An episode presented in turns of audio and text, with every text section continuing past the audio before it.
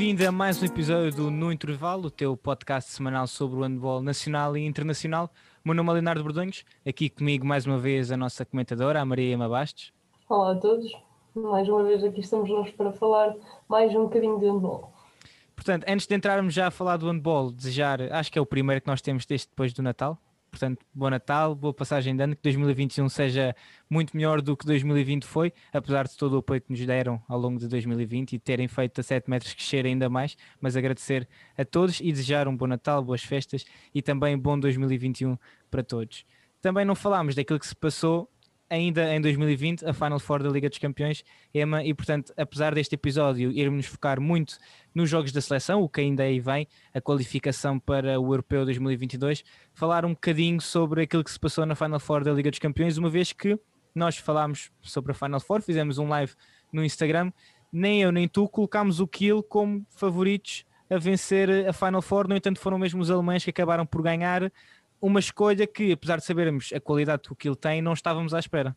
Sim, é verdade. Tanto tu como eu tínhamos posto o Barcelona como primeira opção e eu lembro-me perfeitamente que a minha segunda opção era o Vez, para mim a tua seria, seria o Kill, portanto aí tu ganhaste. Vamos. Finalmente o Leonardo ganhou-me alguma coisa, mas realmente acho que eram poucos, acredito que alguma gente estivesse à espera, mas eram poucos os que acreditavam que o Kill ia sair de Colónia campeão europeu, mas na verdade isso aconteceu e quero parabenizar a equipa alemã que, que fez uma excelente Final Four, principalmente no jogo contra o Vesperam. Acho que o Vesperam esteve muito abaixo daquilo que pode dar. O Vesperam é uma das equipas que tem um plantel mais rico e mais completo e isso não se vê dentro de campo e os alemães muito bem conseguirem ultrapassar o Vesperam e depois na, na final a conseguirem vencer ao Super Barcelona e são merecidos campeões e parabéns por isso. Sim, exato. Se não nos acompanhaste na 7 metros, então devias ter acompanhado, porque ao longo dos dois dias tivemos a oportunidade de falar com vários jogadores, o Niklas Ekberg, o Kevin Moller, Sandra Sagossen, o Michael Hansen, e portanto fomos trazendo esse conteúdo nas nossas redes sociais. Portanto, se ainda não segues, agora aprendes já. Vem aí o Mundial, também podes ter aí surpresas. Fica já aqui dito. Segue-nos porque também vamos fazer a cobertura do Mundial em que Portugal vai estar inserido. Mas é como foi como disseste. Acho que, e eu disse que achava que o Kiel ia, ia ultrapassar o Vesperam foi um jogo, essa meia final de loucos, concordas comigo nisto, acho eu? Foi um jogo completamente louco, só se resolveu no, só se resolveu no prolongamento. Mas uma coisa que eu reparei quando falei com o Niklas Ekberg no, no final dessa meia final foi hum, a confiança que ele tinha, a confiança que eles passavam, de tanto que eu lhe perguntei se eles não estavam nervosos por, na altura em que o Vesseram chega ao empate, porque o Kill entrou com tudo, teve uma vantagem ainda larga e depois o Vesseram consegue recuperar, e ele disse que não, que achava que não, um, não, não, não tinha sentido a equipa nervosa porque eles sabiam o, o coletivo que tinham, e eu acho que foi uma vitória muito do coletivo, foi também uma vitória muito da parte técnica. O próprio Sander Sagossa no final da, no final da final disse que tinha sido uma masterclass do, do treinador e da equipa técnica de utilizarem aquele 7 para 6 contra o Barcelona, sabendo que o Barcelona tinha jogado tão bem contra o 7 para 6 do, do PSG e acho que o Kiel são merecedores. Ficamos tristes, eu, tu e acho que todos os portugueses, por não termos tido o nosso Luís Frade como, como campeão europeu de clubes ao serviço do Barcelona, mas acho que isto quer dizer que agora ele tem que ser campeão do mundo uh, de seleções. Acho que é a única, acho que é a única compensação que, que ele nos pode dar. Uh, vamos ver. Eu acho que sim, e para o ano que vença a Final Four da Champions, porque o ano passado o Gilberto ficou em terceiro, este ano o Luís Frade em segundo, para o ano queremos ver um português campeão. Exatamente. Fica aqui então, parabéns ao Kiel por terem sido campeões europeus, mas seguimos agora para a nossa seleção portuguesa. Uh, Portugal vai jogar agora em Matosinhos já dia 6 contra a Islândia, depois volta a jogar contra a Islândia dia 10 em Reykjavik e depois volta a jogar contra a Islândia no primeiro, no primeiro jogo, primeira jornada da fase de grupos do Mundial. Ema, são três jogos, nós tivemos a oportunidade de falar com o professor Paulo Pereira quando ele anunciou a convocatória, uma convocatória que teve, é, convocatória inicial que teve uma, uma cara nova, o Tiago Souza do pivô do Avanca, que entretanto foi, vai ser trocado, ou sim, trocado, substituído pelo Luís Frado, porque estava na, na Final Four. Um, em primeiro lugar, já sabemos que o Aaron Palmerson não vai jogar porque se lesionou no joelho, o que é horrível para o mundo do handball, mas muito bom para nós enquanto portugueses, porque é a grande figura daquela equipa. Mas o que é que te parece agora estes três jogos sempre contra a Islândia. Tu também, enquanto treinadora, o que é que achas que nós podemos esperar antes de entrarmos mesmo no jogo em si? O que é que achas que nós podemos esperar? É sempre uma situação muito caricata. Sim, é, é engraçado verem logo três jogos seguidos contra, contra a Islândia num espaço de oito dias, salvo erro. E como o Paulo Pereira te disse, disse em conferência de imprensa para 7 metros, um, Portugal vai tentar não mostrar tudo no primeiro jogo e isso obviamente que não poderá acontecer, porque são três jogos e é preciso sempre ter uma arma para, para tentar surpreender os islandeses, mas com, tal como tu disseste, saber que Palmersson não vai estar acaba por ser um bocadinho um alívio para Portugal, porque sabemos o excelente jogador que ele é e hum, o perigo que representa, e também há uma diferença muito grande para a Islândia que defrontou Portugal no Euro 2020. O hum, Sigurdsson deixou de jogar, também um excelente ponta esquerda, um dos melhores jogadores islandeses também que não vai, não vai estar presente nem nos jogos de qualificação nem no Mundial, por isso são dois pontos positivos para Portugal, mas dois pontos negativos para o mundo do handball, porque também acho que Sigurdsson, apesar de seus 40 anos, ainda tinha muito para dar ao nosso handball, que ele não aparentava ter essa idade, mas bem, propriamente falando dos jogos, a Islândia foi, foi uma das melhores seleções que defendeu o nosso 7 contra 6. Eu lembro-me numa palestra do professor Paulo Fidalgo, ele falava das, das defesas contra o 7 para 6 de Portugal no Euro e ele qualificou três ou quatro como as melhores e a melhor foi exatamente o 5-1 da Islândia, que tinha aquele, primeiro, aquele defensor avançado a quebrar muito a circulação da bola sempre que o Fábio Magalhães tomava a decisão, sempre a, a condicionar muito a, a, decisão do Fábio Magalhães. Sigurdsson, como primeiro defensor, também era uma peça fundamental a cortar a linha de passe que o Fábio Magalhães gosta muito de meter a bola no, no ponto contrário, seja António Areia ou Pedro Portela, e Sigurdsson fazia esse papel muito bem, mas tenho a certeza que a Islândia vai estar mais uma vez bem preparada para esse 7 para 6, que não temos visto na seleção e acho que não vai ser, pelo menos já no primeiro jogo contra a Islândia, acho que não vai ser a opção para Paulo Pereira, até porque temos o regresso, julgamos nós, de Gilberto Duarte e Alexandre Cavalcanti, que não esteve agora nos últimos jogos devido à lesão, e acho que essas esses regressos podem oferecer outro tipo de soluções ao ataque português. Sim, exato. E até porque, e nós vimos isto tanto no jogo contra a Lituânia como no jogo contra Israel, eu não me lembro de termos visto Portugal jogar em 7 para 6. Eu acho que isto até foi algo que nós comentámos aqui no, no intervalo porque, exatamente, eu acho que o 7 para 6, tal como tu dizes, é, já é mais que conhecido, o 7 para 6 português. Um, a Islândia defendeu muito bem contra o europeu, no, no, europeu, esperemos que não defenda tão bem agora, mas achei essa, essa citação muito interessante do professor Paulo Pereira, quando ele realmente disse que iam tentar não mostrar tudo agora neste primeiro jogo. Ele também disse que o primeiro jogo vai ser chave, eu achei isso muito interessante. Um, ele realmente mostrar como dependendo do primeiro jogo, do resultado, todos os outros vão ser completamente diferentes, apesar do primeiro jogo do Mundial ser sempre uma ocasião única. E, portanto, a partir desse momento já se sabe que esse jogo vai ter outras condicionantes, vai ter outras características. Uh, e vamos ver muito bem. Ele próprio disse que iam, iam planear de acordo com se uh, Palmerson jogasse. Não vai jogar, portanto, é melhor para Portugal, porque é realmente a grande figura. Mas Emma, olhamos para esta, olhamos para esta convocatória da Seleção Nacional. Um, basicamente era aquilo que nós já esperávamos. Não há assim grandes surpresas, para além desta chamada inicial do Tiago uh, na posição de pivô, sabendo que depois ele iria sair, uma vez que o Luís ia voltar da, da Final Four. Uma coisa que nós também já falámos aqui, Lionel Fernandes e Diogo Branquinho na ponta esquerda, já tínhamos dito que provavelmente estes iriam ser. Na ponta direita, Pedro Portela e António Areia. Não há assim grandes surpresas. Um, dirias que talvez a, a, chamada novamente do Humberto Gomes, eu vi isto nas redes sociais, algumas pessoas a comentarem novamente a chamada do Humberto Gomes, ele que fez 40 e poucos anos agora. 42? Um ou dois, não sei. Pronto, mas o Humberto, um, claramente um, um guarda-redes muito experiente, mas o que é que achas de continuar-se a chamar Humberto Gomes, continuar a dar provas, e nós vemos isso semana após semana no Pova, mas não achas que, eu vi de falarem muito disto nas redes sociais, de começar a haver alguma hum, renovação, digamos assim, na, nessa posição de guarda-redes? Na posição de guarda-redes nós tivemos no jogo contra o Israel, Manuel Gaspar, e, e, com, com, com Israel e com a Lituânia.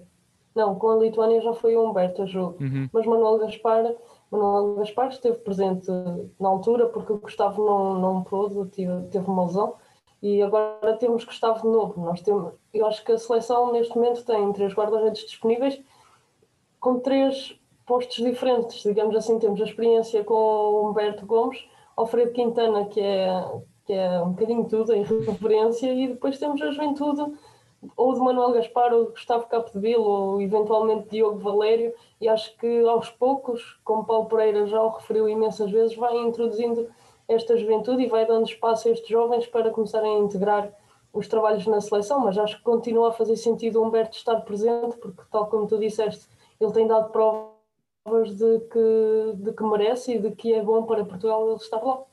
Sim, exato. E entretanto, no resto, acho que não. Ah, queres destacar assim mais algum jogador desta convocatória de Portugal, destes 22 atletas, sabendo que depois para o Mundial só vão 20, mas destes 22 agora para os jogos de qualificação contra a Islândia, queres destacar mais algum? Houve uma ligeira alteração, o Pedro Ciabra Marques saiu da convocatória, na altura eu acho que ele foi convocado porque tanto Miguel Martins como Rui Silva vinham de lesão e então para, para o selecionador se precaver um bocadinho tinha ali um terceiro central, saiu o Pedro Ciabra Marques e entrou o Elon Moreira que vem dar outra, outras soluções ao ataque português, sem dúvida, na lateral direita, que é uma posição que nós já falámos aqui imensas vezes, que se calhar acaba por ser o ponto fraco desta e de muitas seleções. É uma, nós sabemos que é uma posição que é difícil encontrar excelentes jogadores. Nós temos bons laterais direitos, mas não temos excelentes.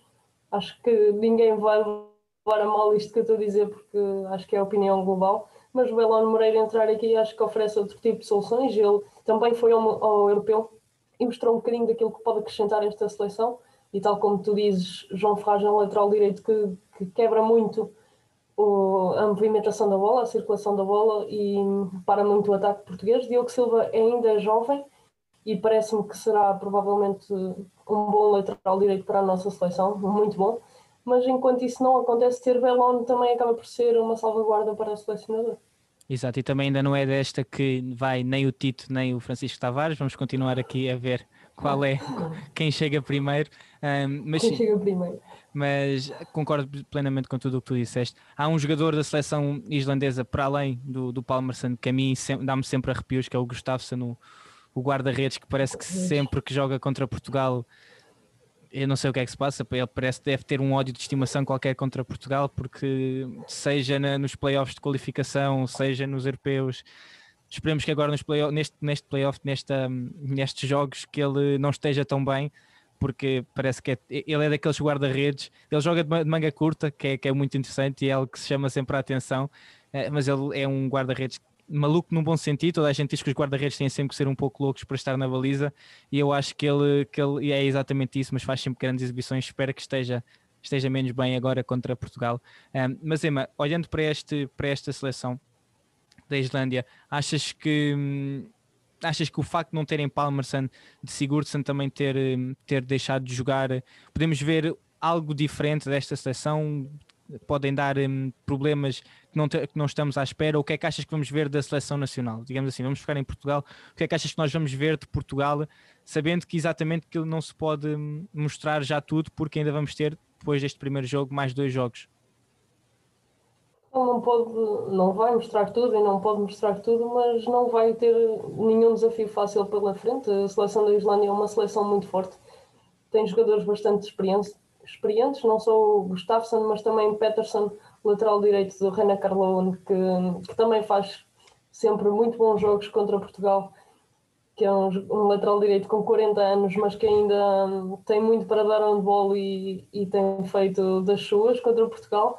E, mas a seleção islandesa, além disso tudo, tem muita juventude e juventude muito interessante. O, o outro lateral direito da seleção da Islândia, que se chama Christiansen, mas é um dos três Christiansens da seleção islandesa, é lateral direito que joga no PAOK, treinado por Thierry e ele tem sido uma das surpresas da, da, da equipa de Thierry tem sido um dos melhores marcadores em quase todos os jogos, é um lateral direito ainda jovem, mas com muito, imenso potencial, e acho que, que esta seleção da Islândia está carregada de, de jovens talentos, não só a nossa, e eu acho que esta geração sub-23 que anda por aí pela Europa é extremamente forte e a seleção da Islândia é mais uma prova, uma prova disso. tem o pivô que também, com 23 anos, joga no Reina Carlaone, tem muitos jogadores. No Kristianstad, no, no Kielce, tem imensos jogadores a jogar Champions. Ou Liga Europa, que traz muita experiência à, à seleção da Islândia, por isso eu digo que Portugal não vai ter nenhum desafio fácil e apesar de não querer mostrar tudo, vai ter de, de dar muito em cada um dos três jogos para conseguir levar vencida esta seleção islandesa. Exato, Portugal que é neste momento, uh, juntamente com Israel, Uh, não, juntamente com a Lituânia, são as duas equipas que já têm dois jogos disputados. O jogo entre Israel e Islândia, o primeiro jogo, foi adiado na altura por impossibilidades da equipa islandesa se movimentar e sair do país devido à pandemia do Covid-19. Portanto, Portugal tem neste momento quatro pontos, a Islândia tem dois. Um, em caso de vitória de Lusa, num ou no outro, Portugal fica muito, muito bem encaminhado para garantir o seu apuramento, uh, ou pelo menos para garantir o primeiro lugar um, deste, neste apuramento para, para a qualificação, para, para a qualificação não, neste apuramento para o Europeu 2022. E Emma, é impossível, assim para terminar, é impossível nós, a menos de duas semanas do Mundial, um, não começarmos já também a pensar nessa ocasião que vai ser histórica para Portugal, o regresso a uma grande competição eu perguntei isto ao, ao selecionador Paulo Pereira se havia alguma maneira, e se ele tentava um, separar, porque no fundo estamos a falar de dois jogos iniciais para uma competição, a qualificação para o europeu, e estamos a falar do terceiro jogo para, um, para um Mundial. Um, todas as pessoas com quem nós já temos falado, todos os atletas, seja com a seleção nacional, seja com a seleção chilena, com a seleção cabo-verdiana, que já nos disseram que vão jogar, é sempre um, é um orgulho, é o realizar de um sonho. Um, achas que os jogadores, e, tu enquanto treinadora, achas que há que também tentar apelar a esse ponto de que nós vamos jogar o Mundial, o primeiro jogo contra eles, pá, vamos fazer o pleno 3 em 3 e vencê-los as três vezes? Ou, ou, ou, sabendo que a qualificação para o europeu já está mais ou menos encaminhada, que Portugal já venceu Israel, já venceu Lituânia, um bom resultado agora neste primeiro jogo também mais ou menos deixa Portugal numa posição ainda melhor achas que o selecionador Paulo Pereira já vai estar a dizer ok, vamos, vamos nos focar, mais naquele segundo jogo, vamos nos focar no Mundial que é para chegarmos, tal como diz, às medalhas ou, ou ao top 6, top 8? Eu não acredito que, que, que a selecionadora o faça já. Uh, provavelmente, se vencer o primeiro jogo e sentir, sentir-se mais confortável, sentir que o grupo está bem, poderá eventualmente, ele não vai dizer para não, claro não darem tudo, não é? Mas provavelmente já vão estar todos, o grupo todo, a pensar mais no Mundial do que propriamente naquele segundo jogo. Mas acho que um treinador nunca deve. Ok, vamos deixar este, vamos pensar no que vem a seguir, uhum. porque acho que é jogo a jogo que se vai lá, mas eu acho que a partir do momento que Portugal vence, e não há outra hipótese, ok, se não vencer no dia 6, a partir do momento que, que Portugal vence o primeiro jogo, acho que, que o grupo todo se vai estar a focar mais no Mundial do que propriamente no segundo jogo de qualificação, que estará mais ou menos garantida. Exato, e depois esse Mundial esperemos que seja, para além de boas exibições uh, portuguesas, também que sejam um, um, duas semanas de festa, uh, uma festa positiva, claro, dentro dos limites, com o distanciamento social, mas festa porque é o regresso de Portugal a um Mundial, algo que já não acontece há muito, muito tempo, e portanto os jogadores, os próprios jogadores também têm que aproveitar, porque é, sem sombra de dúvida, o auge de uma carreira na seleção e o auge de muitas carreiras aqui dos nossos atletas portugueses. Emma, não sei se queres dizer aqui mais alguma coisa. Bem, vou já deixar a minha mensagem antes que depois tu venhas dizer o que eu ia dizer e depois dizes que eu não ia dizer, e é que é uma confusão.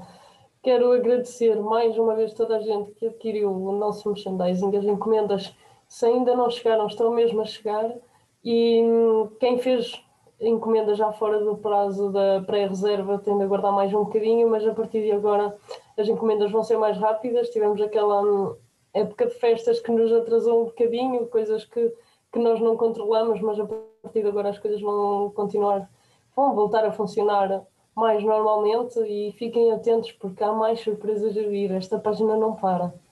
Exatamente. Agradecer-te se compraste, se não compraste ainda vais a tempo e vais ter agora ainda muitas surpresas, tal como a Emma diz, muitas coisas que achamos que, que vais gostar. Depois, quando receberes as tuas t-shirts, as tuas sweats, envia-nos uma foto ou coloca uma foto nas redes sociais, identifica a 7 metros, que é para nós também podermos mostrar a toda a gente que como é que estão as nossas camisolas, se gostaram ou não, porque realmente nós também fazemos isto para vocês e agradecemos o apoio todo que nos têm dado ao longo de 2020 e também que o façam agora em 2021 relembrar que vamos fazer a cobertura do Mundial ainda cá à distância. Vai, vamos continuar aqui em Portugal, não vamos ao Egito ainda. Esperemos que agora na próxima grande competição já lá estejamos presentes. Mas agradecer, não, não percas nada do que se vai passando no Mundial aqui na 7 metros, seja no site, seja nas nossas redes sociais, no Twitter, no Facebook, no Instagram e no TikTok diz-nos, manda-nos o teu feedback, eh, seja a mim, seja a Emma, seja para a 7 metros, a dizer o que gostas e o que não gostas e também se tiveres ideias de temas para abordarmos aqui neste no intervalo. O meu nome é Leonardo Bordões, aqui comigo mais uma vez foi a Maria Emma Bastos e até ao próximo episódio.